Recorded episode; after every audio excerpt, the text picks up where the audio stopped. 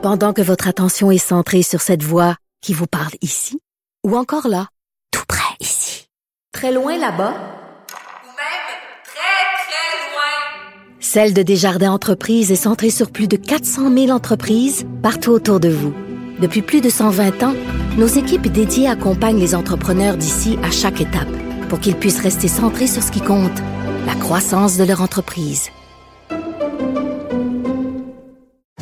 Parce qu'en immobilier, pour être à son affaire, suivez les conseils de nos experts. Via Capital, les courtiers immobiliers qu'on aime référer. Bonne écoute. Cube Radio. Cher public, nous vous invitons à prendre place confortablement et à fermer la sonnerie de votre téléphone cellulaire.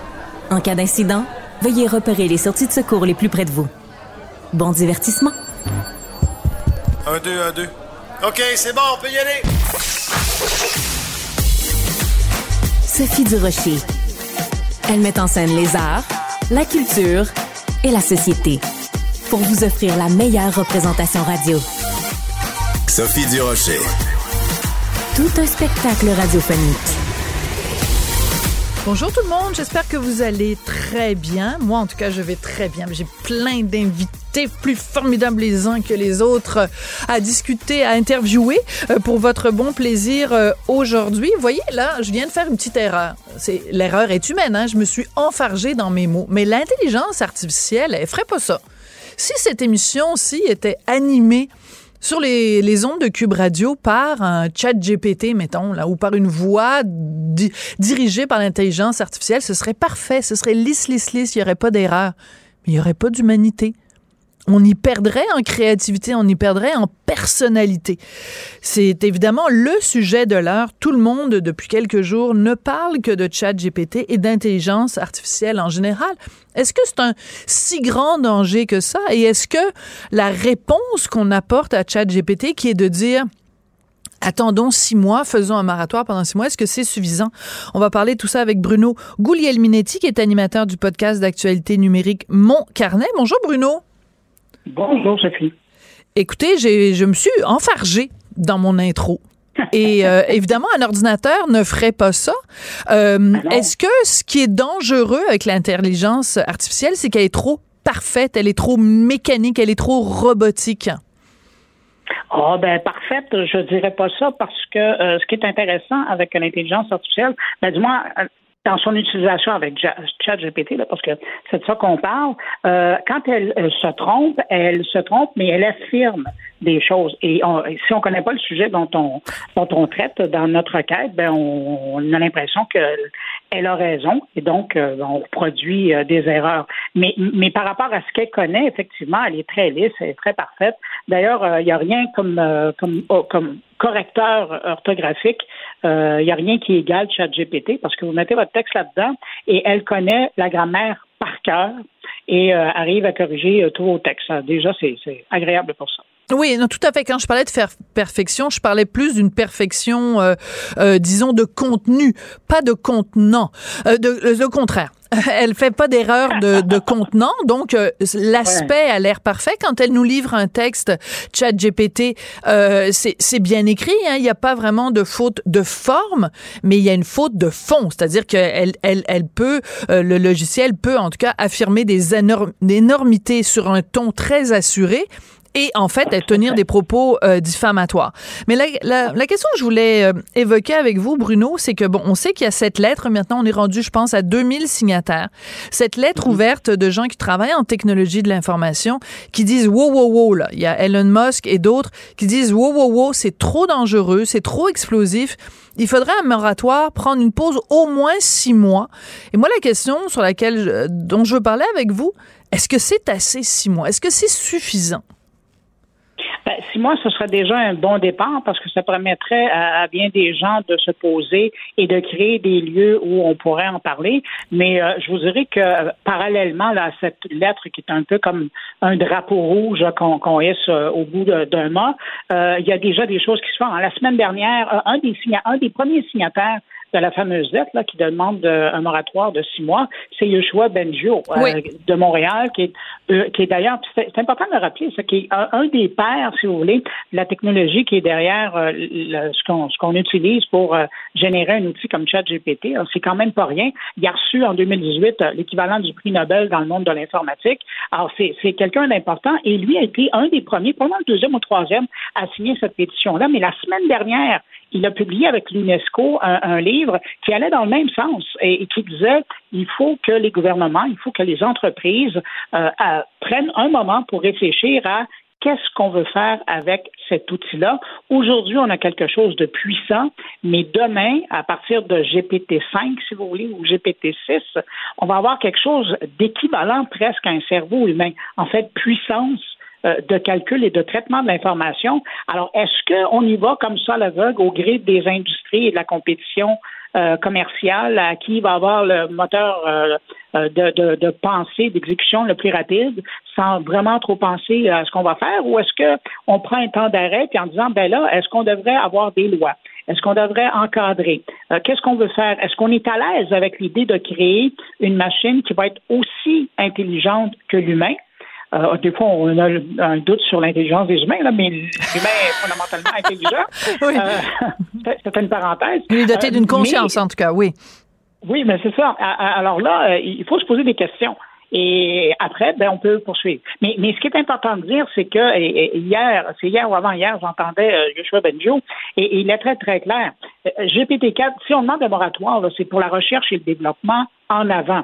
Donc, ce qui est déjà là, euh, on ne va pas vous empêcher pendant six mois d'utiliser les outils qui sont déjà en ligne. Mais c'est pour l'avancement où on s'en va. Et je pense que c'est quelque chose de très intéressant et une réflexion importante à avoir. Oui, mais c'est important que ce que vous avez mentionné d'entrée de jeu à propos de Yoshua Benjo, c'est que justement, c'est comme si vu que lui est justement un des créateurs ou un des pères de cette de cette bibite là, c'est d'autant plus son sa voix a d'autant plus d'importance parce que c'est comme si il avait mis au monde un, un bel enfant, un beau poupon, puis au début il était super fier de son bébé et finalement son bébé prend un marteau et commence à casser tout ce qu'il y a autour.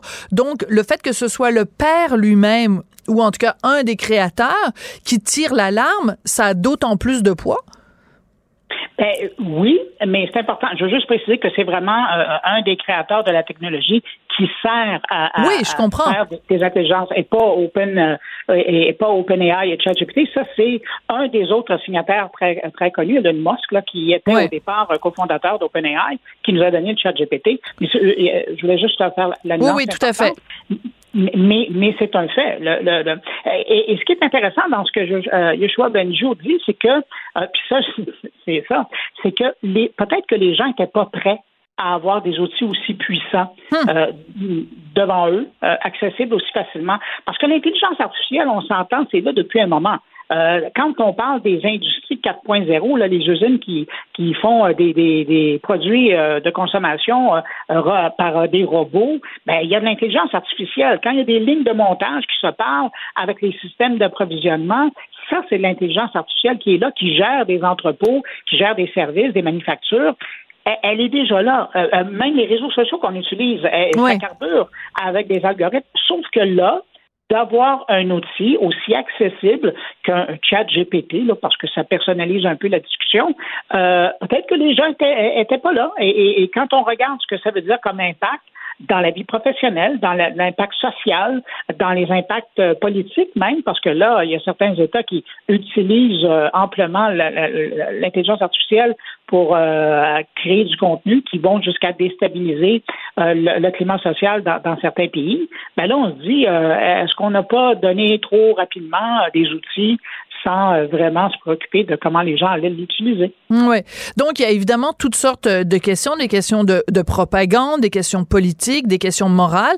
Il y a des gens qui utilisent ChatGPT ou ses semblables pour euh, dans un but criminel, mais dans un tout autre ordre d'idée, il y a aussi ce cri du cœur euh, des comédiens au Québec qui font du doublage, dont Sébastien Davernas que tout le monde connaît, qui disent ben écoutez, c'est hyper inquiétant parce qu'on en est rendu où l'intelligence artificielle peut remplacer la voix humaine et par exemple pour le doublage de films, on a juste à faire l'échantillonnage de trois quatre voix, euh, mélanger tout ça ensemble et on n'aura plus besoin de vrais comédiens pour doubler des films. Donc, il y a, tout un pan, toutes sortes de métiers qui pourraient éventuellement disparaître. Donc, il y a aussi une préoccupation euh, euh, créatrice, une pré- préoccupation professionnelle à côté de ça.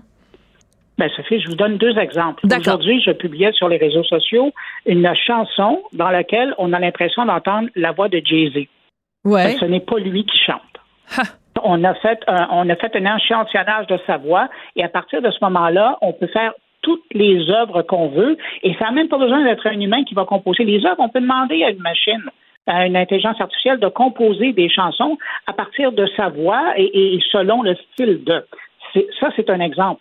Euh, je vous donne un autre exemple. La Oui. semaine dernière, dans le cadre justement de mon carnet, j'ai interviewé Steve Jobs. On s'entend, il est décédé. Mais il y a quelqu'un qui a créé une application, et ça, ça retombe s'il y, a- il y a des gens qui nous écoutent, qui ont écouté Ouais. la série Black Mirror, là, la deuxième saison, le premier épisode, c'est exactement ça. Il a créé une application après le décès de son père pour être capable de poursuivre une discussion avec son père. Alors, il a été chercher des archives sonores et puis des, des archives aussi de textes écrits. Il a mis ça dans la machine et à partir de ce moment-là, il, il a été capable d'avoir une conversation avec son père. Alors, un petit peu plus tard, il a dit pourquoi je ne sais pas ça avec une personnalité?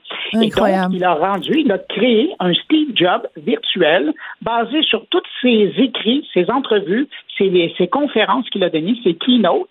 Et euh, il m'a donné des clés de, de, de la voiture et je me suis amusé, euh, en- entre guillemets, euh, pendant un 20 minutes à lui poser des questions, même en français d'ailleurs, et c'était assez amusant de se faire interpeller par Steve Jobs qui dit ben, Bruno, vous comprenez que, et là, de, de me sortir sa réponse, et je lui ai fait parler de l'intelligence artificielle, euh, de l'installation, du risque de TikTok sur les téléphones et la vie privée. Je lui ai fait parler de plein de choses qui étaient de, de notre temps, d'aujourd'hui, alors c'est des choses qu'il n'a pas connues de son vivant. Et c'est pour vous montrer jusqu'où on va. Alors, effectivement, dans le cas des acteurs, c'est pire encore. Aujourd'hui, là, euh, puis à la fin de l'année, normalement, on pense que ça va être quelque chose comme cinq minutes d'échantillonnage. Mais aujourd'hui, vous prenez 30 minutes d'une voix de quelqu'un et vous êtes capable de générer euh, du- du- de sa voix à, à l'infinité. Oui. Et ce qui fait très peur, évidemment, là-dedans, c'est la frontière qui est en train de s'atténuer entre le vrai et le faux. Parce que aujourd'hui, vous, vous le faites, hein, vous avez fait une, entre, une fausse entrevue, évidemment, avec Steve Jobs pour votre bon plaisir, en étant pleinement conscient de ce que vous faisiez. Mais qu'est-ce Et qui... en avisant mes auditeurs. Voilà, et en avisant vos auditeurs, mais euh, qui sait s'il n'y a pas euh, quelqu'un qui pourrait utiliser ça de façon tout à fait frauduleuse pour dire, euh, ben, euh, euh, euh, appeler la banque de Bruno Guglielminetti en ayant échantillonné votre voix, puis en disant, je veux faire un retrait d'un million de dollars dans, dans, dans mon compte, et euh, euh, si c'est de la reconnaissance vocale, si ils ont accès à différents... Enfin, je veux dire, la, la, la possibilité de malice et de, et de mauvaises actions euh, même démoniaque. On peut, on peut faire de la propagande auprès d'un peuple en lui faisant croire que, mettons, euh, le premier ministre a fait une déclaration ou que l'ennemi a fait une déclaration. Imaginez si au lieu de cloner euh, Steve Jobs, on clone, mettons, euh, Joe Biden, puis qu'on fait croire, aux, fait croire aux Canadiens que Joe Biden a dit « je m'apprête à envahir le Canada ». Ben, il y a peut-être des bonnes âmes au. Canada qui vont y penser, qui vont penser que c'est vrai. Oui, mais je vous arrête tout de suite. Ça a déjà été fait il y a un an, euh, au début du conflit euh, en Ukraine, où il y a des euh, pirates russes qui ont euh, qui ont euh, utilisé l'intelligence artificielle pour générer une vidéo dans laquelle le président de l'Ukraine invitait les soldats ukrainiens à se rendre parce que, soi-disant, le gouvernement avait abdiqué. Mais c'était pas vrai. Mais non, c'est sûr. Sur les réseaux sociaux, euh, le, le- le- gouvernement ukrainien a dit non, non, c'est une fausse vidéo, ça n'existe pas. Mais, mais c'est déjà le cas, c'est déjà utilisé. Oui, et c'est là où ça soulève des, des, des, des questions. Et ma collègue Marianne Bessette me rappelle évidemment la fameuse fausse entrevue avec Justin Trudeau et Joe Rogan. Il y a aussi récemment ces fausses images de Donald Trump menottées. Bref, c'est c'est un potentiel, j'ai utilisé le mot malice tout à l'heure, mais c'est un euphémisme, un potentiel d'apocalypse absolument terrorisant. Donc, euh, ben merci d'avoir fait le point avec nous, puis j'encourage tout le monde à aller voir euh, donc euh, dans votre podcast Mon Carnet pour retrouver cette entrevue avec Steve Jobs. J'avoue que vous m'avez intrigué, Bruno. Je vais, je vais aller faire un petit tour. Merci beaucoup. Merci, au revoir. Bruno Gouliel-Minet.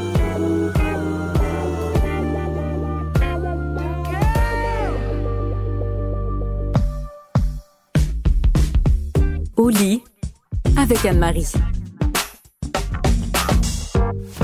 On la retrouve chaque vendredi, Anne-Marie Ménard, qui est professionnelle en sexologie, euh, avec des sujets qui, évidemment, tournent autour de ça. Donc, on a parlé euh, de d'orgasme euh, euh, féminin, on a parlé de bah, toutes sortes de sujets. Et là, aujourd'hui, c'est les sugar daddy et les sugar baby.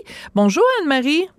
Bonjour. Qu'est-ce qui vous a fait choisir ce sujet-là aujourd'hui? Est-ce qu'il y a quelque chose dans l'actualité ou c'est un, un, sujet dont, euh, je sais pas, dont vous entendez parler dans votre entourage? Qu'est-ce qui, qui vous a mis la puce à l'oreille?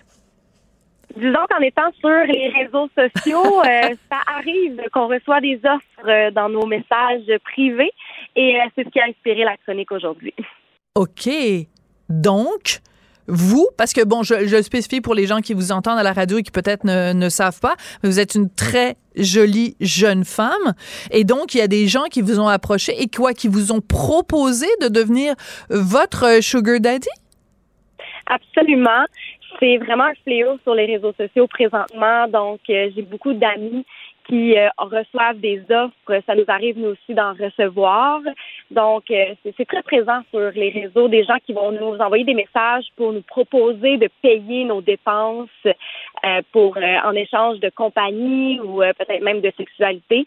Donc, c'est quelque chose de très c'est vraiment, c'est vraiment très présent sur les réseaux sociaux présentement. Bon, euh, est-ce que je peux, je peux en parler? Oui. Alors euh, donc, euh, ben, ma collègue euh, Marianne, qui est à la journaliste à la recherche à l'émission, me dit que elle aussi en reçoit et elle finit son sa conclusion en disant, en fait, elle dit bon, des fois les gens lui ont proposé jusqu'à 5000 dollars par semaine pour être sugar baby et elle me dit tout le monde en reçoit. Alors je tiens à dire ici que je ne comprends pas parce que moi il y a jamais personne qui me l'a proposé. Alors soit tout le monde sait que je suis euh, en couple monogame depuis 21 ans, soit euh, je sais pas, je dois prendre ça comme une insulte personnelle. Non, non, c'est une blague. Ne m'envoyez pas de demande, ça ne m'intéresse pas. Peut-être que je suis pas sur les bons médias sociaux. Donc, alors, pour, euh, on va recommencer au début, sans ironie, Anne-Marie, c'est un sujet extrêmement sérieux. C'est quoi un sugar daddy?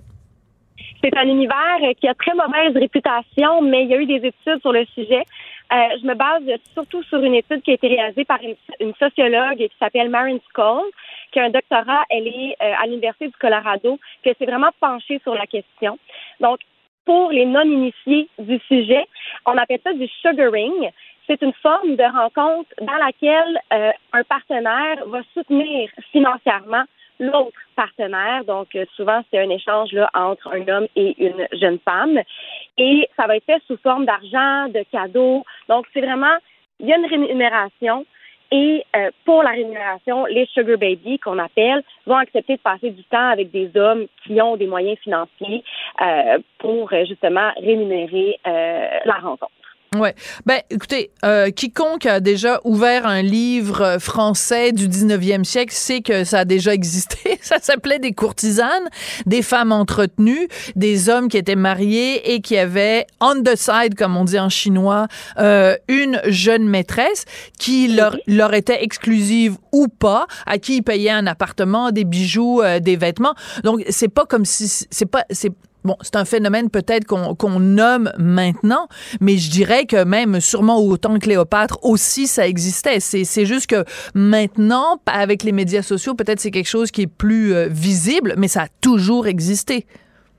Oui, euh, je pense que en fait, ce qui arrive, c'est qu'avec la venue d'Internet, maintenant il y a des sites Donc, on s'assume de Ah. plus en plus dans cet univers-là, donc des sites euh, qui vont euh, permettre les rencontres entre les sugar daddy et les sugar baby, et on parle de millions d'utilisateurs. Incroyable. Bon, euh, avant de rentrer dans les dans les détails du type de relation, euh, je vais vous poser une question très innocente parce que c'est parfois des, des questions qui, qui portent.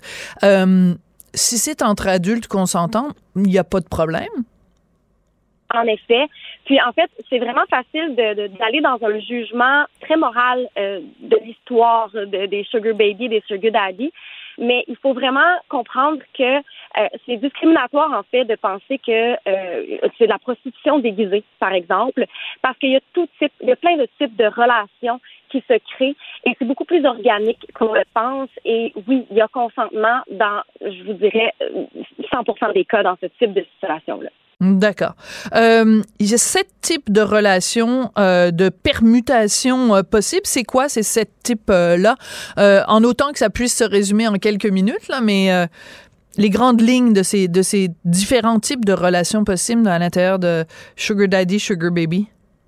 Donc, on a vraiment tout un éventail qui va passer de la relation sexuelle en échange de cadeaux à l'amour pragmatique. Donc, on va avoir des rencontres rémunérées, de la compagnie rémunérée. Euh, il va y avoir des amitiés sucrées qu'on appelle, des amitiés sucrées avec avantage. Donc, je vous dirais que euh, il y a vraiment deux types de, de relations qui vont se créer en- dans, dans les, à travers tout ça c'est que euh, il y a des gens qui vont chercher de la compagnie. Donc, des sugar daddy qui vont chercher de la compagnie. À ce moment-là, on va avoir plus une, une rémunération qui va être sur un plan euh, mensuel. Euh, Est-ce qu'on va euh, justement payer le loyer, euh, le téléphone, on va payer l'épicerie? Donc, ces gens-là vont être vraiment plus dans une entente de paiement mensuel. Et ensuite, il va y avoir aussi les rencontres où on veut vraiment plus un échange sexuel. Et là, il appelle ça dans le slang du, de l'univers du paper meat. Donc, on va payer Pour à de la viande. qu'on va avoir une rencontre. Oui, c'est ça. Paper meat, là, c'est. oh mon Dieu. On est vraiment en 2023, hein? Paper meat. Ah oui, M-E-E-T. Par rencontre. OK, parce que moi, j'entendais, évidemment, dans meat, M-E-A-T. Donc, on paye pour de la viande. Mais moi, ça peut être les deux aussi, hein?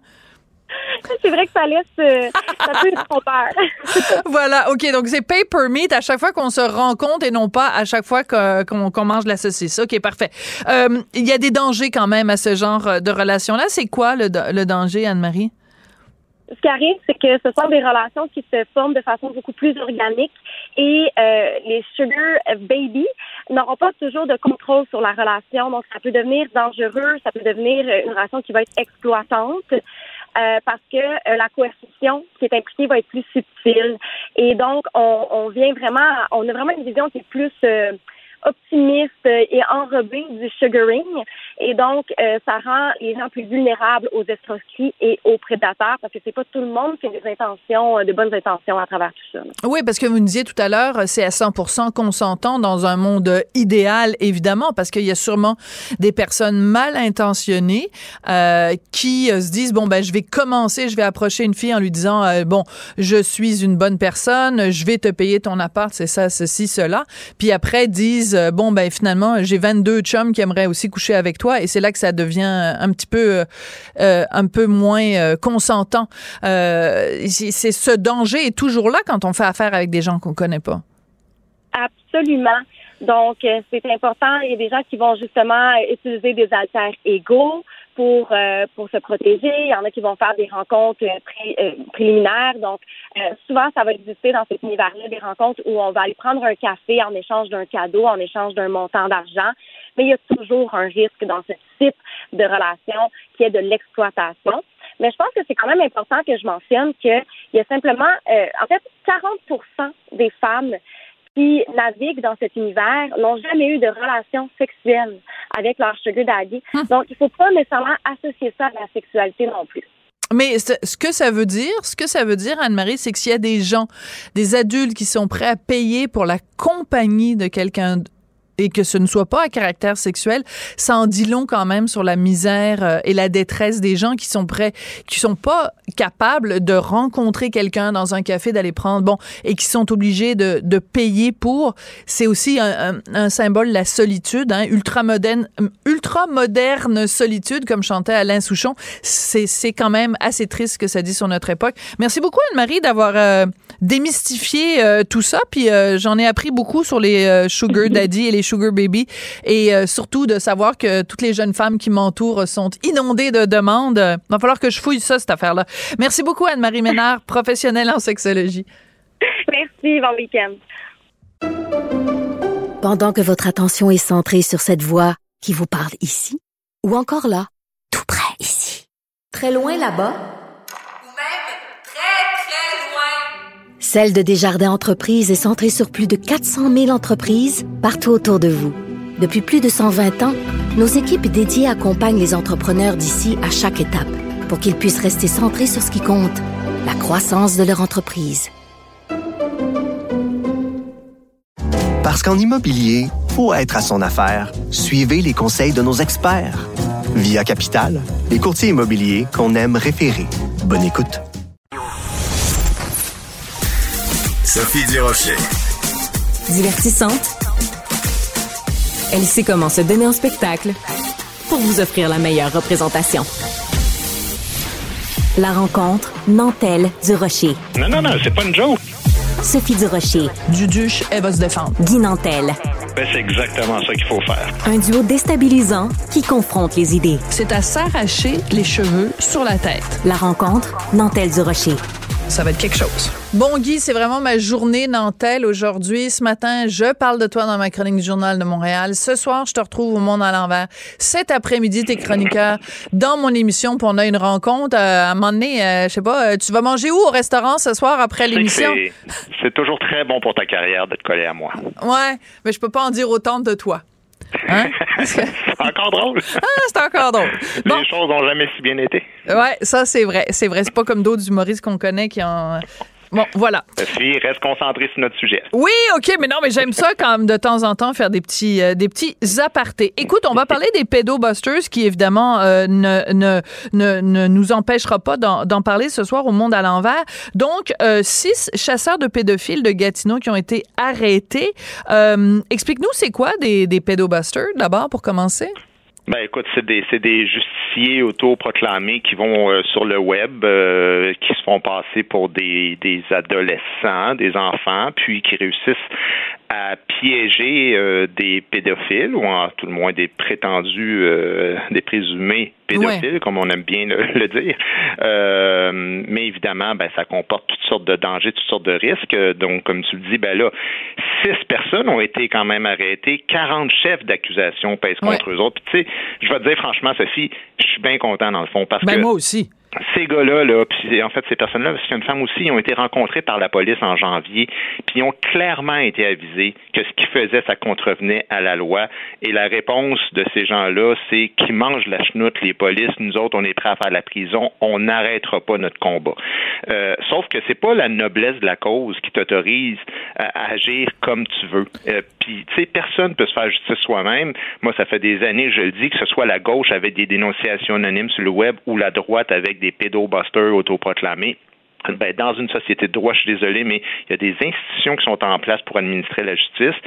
Parce que si toi, tu t'autorises à prendre la justice en main, ben, ce que tu fais, c'est que tu donnes aussi le même droit à tout le monde. Ben oui. C'est là que c'est l'entrée dans le Far West, puis ça va conduire à toutes sortes de dérives. Mais j'aime beaucoup que tu dises la noblesse de la cause ne te permet pas de. C'est comme si je disais, euh, tu sais, un petit peu à la manière de Robin des Bois.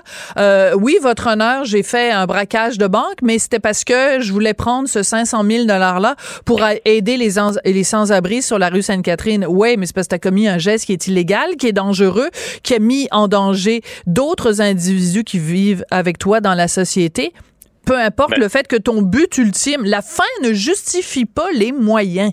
C'est drôle que tu parles de Robin des Bois, c'est exactement l'exemple que j'ai donné à Ah, ma fille ce matin. mon Dieu qu'on pense On avait pareil. une conversation par rapport à ça, puis elle comprenait pas mon point.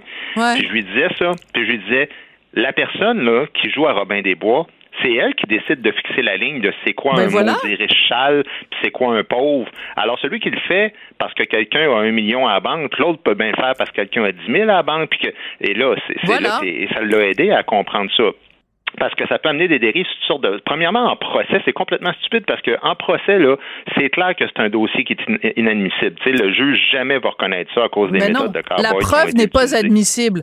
Les éléments de preuve recueillis sont sont n'ont pas été recueillis de la bonne façon. Donc, si tu penses que ces gens-là vont se retrouver euh, dans un palais de justice, oublie ça. Là, au contraire. Non, non, non. Puis de toute façon, je pense que c'est pas ça le fond de leur intention. C'est vraiment juste de- d'exposer les gens.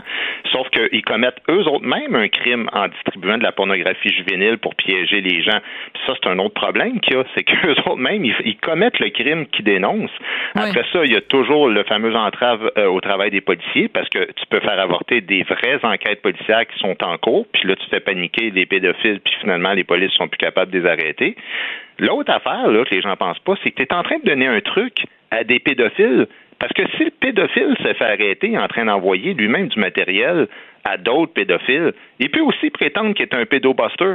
Puis Ouais. non, non, non, moi, j'essayais de pogner du monde. Ouais, oui, tout à fait. Ça ne Ouais. finit plus. Des gens qui n'ont aucune formation policière, qui n'ont aucune connaissance juridique, c'est clair que ça s'en va vers des dérapages. Puis moi, je donne toujours l'exemple du fameux euh, jeune noir qui s'est fait tirer il y a un an ou deux, là, puis que des, des justiciers Ben oui. proclamés avaient dit, ben non, mais nous autres, on arrête les voleurs, on était sûr que c'était des voleurs, fait qu'on a tiré dessus. Ben non, il faisait son jogging, puis toi, tu t'en vas pour 50 ans en prison. Oui, tout à fait. Alors, moi, euh, ce qui me terrorise dans ce genre d'histoire-là, c'est quand tu lis les détails de la façon dont eux ont procédé, mais aussi d'autres. Hein, il, y a, eu d'autres cas euh, au, au fil des ans au Québec, euh, différentes personnes qui, qui se rassemblent hein, et qui font ça euh, en groupe.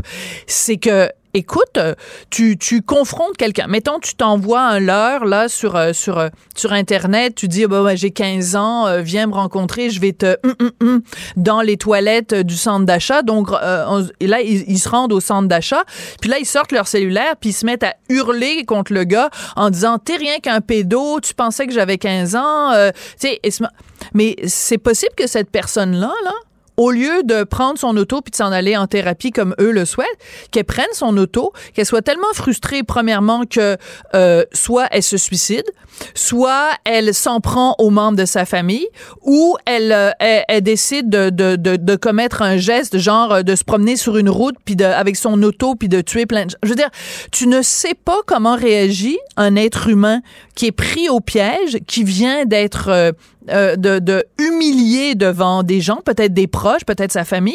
Donc, ils sont en train, en pensant régler un problème, peut-être d'en créer un autre. Ben c'est ça, c'est que finalement ils s'exposent justement à des problèmes en termes de violence, comme tu dis, mais aussi euh, ils peuvent être accusés de harcèlement, de séquestration. puis Ce qui est le cas des gars de Gatineau, ouais. Puis, puis tu sais, il y a eu des histoires en France, en Belgique, Pays-Bas, États-Unis, Angleterre, partout dans les endroits que je te nomme là, là, dans les dernières années, il y a eu des cas de personnes tuées parce qu'ils étaient soupçonnés d'être des pédophiles. Puis dans plusieurs cas, ben, on a su après que c'était une erreur. On Ouais. s'est trompé. Puis, puis, Écoute. puis l'erreur est facile à arriver. Je veux dire, écoute, Ben oui. sur la moyenne, là, je te dis pas que ça va être de même à chaque cas, mais c'est c'est sûr qu'à un moment donné, le gars, là, le pédophile qui va dire euh, à la personne euh, avec qui il échange, là, euh, rejoins-moi euh, au parc du Mont-Royal, là, dans le coin de la Croix, là, puis moi, je vais avoir un imperméable gris puis euh, des jeans. Puis il arrive quelqu'un avec un imperméable gris puis des jeans, puis euh, euh, puis tu te mets à l'engueuler, puis à l'entourer, puis tu mets son- ses images sur le web. Mais ça se peut que ce soit pas lui, là. Ça se peut que Mais ce soit un gars qui marchait sur le Mont-Royal avec un, un- puis qui voit un enfant Mais seul, puis fait, totalement. salut, tu passes une belle journée, comprends-tu? Ben oui, mais non seulement ça, mais tu sais, dans le dans, dans, dans un des cas où justement les, les, les pédobusters, ils avaient, il y avait quelqu'un d'Urbania qui avait suivi justement les pédobusters de, de, de Gatineau dans une de leurs sorties. Et donc, ils se rendent au centre d'achat, ils sont dans leur petit camion, puis ils se rendent au, au centre d'achat. Et euh, ils sont pas sûrs de l'identité de la personne. Fait que là, ils disent, bon, ben, on va l'appeler. Fait que là, ils prennent leur téléphone, ils appellent, puis là, ils voient le gars dont ils pensent que c'est lui le prédateur. Il répond au téléphone. Ben oui, mais c'est peut-être, il y a peut-être un autre gars, euh, trois mètres plus loin, qui lui aussi est en train de répondre à son téléphone, puis c'est lui le prédateur. Donc, ils se sont peut-être en effet trompés de, de personne, mais je trouve ça. Et on revient à quelque chose d'assez fondamental. C'est que tu ne peux pas, dans un état de droit, faire fi de la présomption d'innocence. Tu- Et c'est ça qui arrive quand des gens s'improvisent euh, policiers, s'improvisent avocats s'improvisent juges. Donc, ils ont, ils, ils, ils déposent à la fois des accusations, un verdict et, un, et une sentence dans, le, dans, le, dans la même journée. Mais c'est pas comme ça que ça marche, les amis. Mais tu as 100% raison, mais je vais rajouter là-dedans les médias qui font euh, souvent la même chose, en tout cas de plus en plus, ils tendent vers ça. Puis je suis désolé, on l'a vu dans l'histoire de Julien Lacroix à quel point euh, Mais oui. finalement euh, ça peut mener à des dérapages. Puis il y a toutes sortes de problèmes par rapport à ça. Tu sais, je veux dire, euh, quand quand euh, un journaliste arrive avec une caméra puis qui met le pied dans la porte pour forcer la porte, pas de mandat, ben dans la justice, tu peux pas faire ça quand t'es policier. Euh, mais là, le journaliste, Ça il s'autorise à faire des trucs comme ça. Voilà. Cont- contaminer la preuve, réunir trois, quatre personnes qui disent qu'ils ont été victimes, Ouais. par exemple, de quelqu'un, un agresseur sexuel, ben finalement, whoop, on l'a vu ça aussi là. Ah, les- les- Ah finalement, ouais? la cause tombe parce qu'il y a eu contamination de la preuve, conflit d'intérêt. Le Mhm. journaliste connaît du monde qui Ouais. interview. Ben le juge, lui, il est obligé de se récuser, comprends-tu? Fait un bon conseil, là, si tu connais un pédophile, là, appelle la police. Exactement. Ok? C'est- c'est Très comme ça bonne que conclusion. Le meilleur pédobuster possible. Voilà. Alors, ça va être les police busters. Merci. Ben, les, les polices qui font le job de buster et non pas Ouais, qui se font ça, buster exact. eux-mêmes. Voilà. Merci beaucoup, Guy. Euh, à très bientôt. OK, bye bye. Pendant que votre attention est centrée sur cette voix qui vous parle ici, ou encore là, tout près ici, très loin là-bas, Ou même très, très loin. Celle de Desjardins Entreprises est centrée sur plus de 400 000 entreprises partout autour de vous. Depuis plus de 120 ans, nos équipes dédiées accompagnent les entrepreneurs d'ici à chaque étape pour qu'ils puissent rester centrés sur ce qui compte, la croissance de leur entreprise. Parce qu'en immobilier, pour être à son affaire, suivez les conseils de nos experts. Via Capital, les courtiers immobiliers qu'on aime référer. Bonne écoute.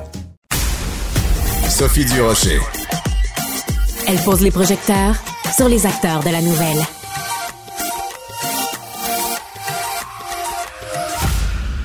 Ça me fait tellement plaisir de recevoir en personne mon prochain invité parce que j'adore ses livres. J'avais adoré à l'époque, et j'étais pas la seule, je pense qu'on est plus de 700 000 à avoir adoré le livre Les âmes grises de Philippe Claudel. Ensuite, j'avais adoré le rapport de Brodeck. Et là, je viens de terminer Crépuscule, son dernier livre, et j'ai adoré. Merci beaucoup, Philippe Claudel. Ben, merci à vous. D'être euh, avec nous à Montréal parce que vous êtes euh, un des auteurs français les plus les plus lus en plus auteur et cinéaste donc qu'est-ce que que nouveau votre visite à Montréal? Écoutez, c'est toujours un plaisir, moi, de venir au Québec. Ça fait, je ne compte plus le nombre de fois que je suis venu en toute saison. Euh, moi, j'aime beaucoup venir euh, ici parce qu'il y a, il y a une chaleur, une simplicité, quelque chose de direct dans les rapports humains, Ouais. de, de franchise ou, et de, de modestie aussi euh, qui me manque beaucoup en France. Vous savez, les Français se prennent très au sérieux, donc parfois oui c'est j'en un sais peu quelque pénible. chose j'en sais quelque chose et, euh, et en plus ça vous permet de fuir quand même cette agitation complètement délirante en France avec des Ah. poubelles en feu partout. Ben, écoutez, moi je suis français, j'adore mon pays, je suis fier d'être français, mais il y a des moments où j'ai un petit peu honte, et puis là j'ai l'impression qu'on marche sur la tête, quoi. C'est euh, c'est quelque chose de délirant. On est regardé par le reste de l'Europe et du monde comme des des créatures étranges. On a un, un- un gros problème, si vous voulez, nous, à, à réformer ce qui est en place. Oui. Alors, quelles que soient les réformes, hein, bon, il se trouve que là c'est les retraites, mais comme si finalement les Français voulaient demeurer dans un état des choses qui, qui, qui n'est pas réformable, qui devrait durer ad vitam aeternam, sans, sans, sans prendre en compte finalement les réalités hein, Ouais. économiques et même démographiques hein, du, du monde contemporain. Donc c'est c'est assez dur. Et ce qui est aussi très dur, ce qui me soucie beaucoup, c'est la la violence des échanges. Alors je parle même pas de violence physique, mais la violence verbale, euh, les slogans qu'on entend ou qu'on lit sur les pancartes des manifestants, les appels, au, oui, des appels. Enfin, mm, moi j'en ai retenu euh, un ou deux. euh, allez-y on a décapité Louis XVI, on décapitera Macron, vous voyez, ou, ou alors Macron meurt. Donc c'est des injonctions comme ça qu'on ne voyait jamais euh, euh, avant, euh, quels que soient les présidents, Sarkozy, Hollande, Chirac, Ouais. Mitterrand. euh, bon, il y avait des manifestations, mais, mais là on a atteint un, un niveau de violence qui, qui est quand même extrêmement préoccupant. Vraiment, vrai. Je me dis, mais. Et, et cette violence, elle se trouve aussi dans nos parlements, c'est-à-dire à l'Assemblée nationale. Vous Bien avez sûr. des, des députés des, qui s'insultent, qui insultent des ministres. C'est très nouveau, ça. Oui, c'est en effet très inquiétant. Euh, moi, des fois, je regarde ça aller, je me dis, bon, c'est un petit peu comme mai 68, Mhm. mais non, c'est pire que mai 68. Mais 68, il y avait un mouvement qui était, euh, comment dirais-je, euh, en faveur d'une libération comme globale hein, Oui. des, des mœurs euh, de, de la jeunesse notamment. Puis C'était nécessaire après-guerre, Et quand puis, même. il y avait, il y avait une nécessité, 20 plus de 20 ans après la Deuxième Guerre mondiale, de, de donner un petit peu une bouffée d'oxygène. Là, finalement, on, on a une, des revendications alors, qui sont assez précises concernant les retraites, mais ça va au-delà de ça. Depuis quelques années, il y a une contestation du pouvoir, quel qu'il soit. Il y a une volonté de, de renverser. Il y a presque une volonté de chaos, en fait. C'est ça qui est étrange. Et en plus, c'est alimenté par des, des voix politiques, des voix syndicales, euh, euh, des, des leaders qui devraient avoir quand même aussi un- une forme de sens des responsabilités, mais qui, qui- on a l'impression que ils sont plutôt des pyromanes, quoi. C'est c'est- et c'est ça qui, euh, euh, moi, moi, ça me préoccupe beaucoup. C'est ça me préoccupe Ben énormément. oui, comme écrivain et comme, comme cinéaste. Donc, je veux absolument qu'on parle de votre livre Crépuscule. Ça vous a pris quand même neuf ans pour l'écrire. Ça valait la peine. Et c'est très intéressant qu'il sorte, enfin, qu'au Québec, on, en- on le lise ces jours-ci, parce que au cœur de l'histoire, donc ça se passe dans un pays qui est jamais identifié, peut-être un pays imaginaire, euh, où il y a, un- dans un petit village, vous appelez ce pays-là, enfin ce coin-là du pays, le trou du cul du monde. C'est pas moi qui le dis, c'est vous. Euh, et le prêtre est euh, assassiné et tout de suite, très rapidement, les soupçons sont euh, portés vers euh, la petite communauté musulmane qui vit dans ce, dans ce village-là. Et on a l'impression que tout le livre, ça nous explique comment on fabrique une vérité. Il y a des autorités quelque part qui aimeraient bien que la vérité soit X, mais c'est exactement ce qu'on est en train de vivre avec les fake news, avec ChatGPT. Je veux dire, c'est c'est c'est ça votre inquiétude de 2023, comment on fabrique une vérité? Oui, ça, ça, ça en est une majeure. Je trouve qu'une des, grandes révolutions de ces dernières années, ça a été justement ce- cette mise à mal du concept de vérité. On a vécu Ouais. pendant des milliers d'années sur une sorte de couple binaire vérité-mensonge, ce qui est vrai, ce qui n'est pas vrai. Et puis depuis quelque temps, on a des voix, et notamment des voix autorisées, des voix politiques de premier plan, hein, des, des leaders, que ce soit Trump, Bolsonaro, Poutine maintenant et d'autres,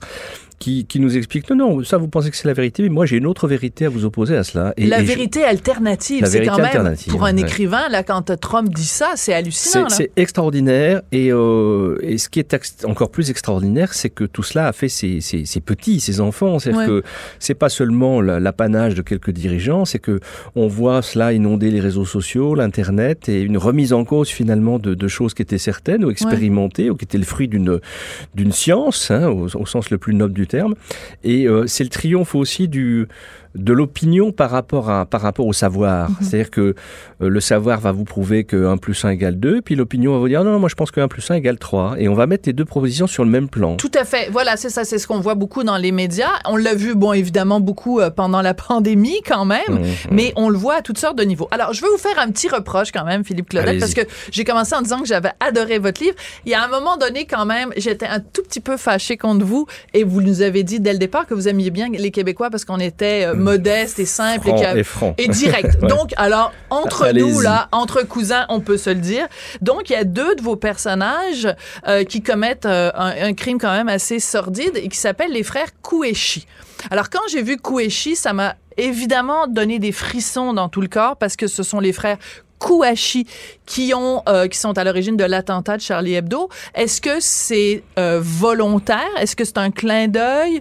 Est-ce que en c'est quoi? Pourquoi vous avez choisi ce nom de famille là Le, roman se situe dans, dans un pays, vous l'avez dit, imaginaire, d'une sorte d'empire qui ressemble un peu à l'empire austro-hongrois de, la fin du 19e siècle. La, période non plus n'est pas très, très indiquée, on est, au début 20e.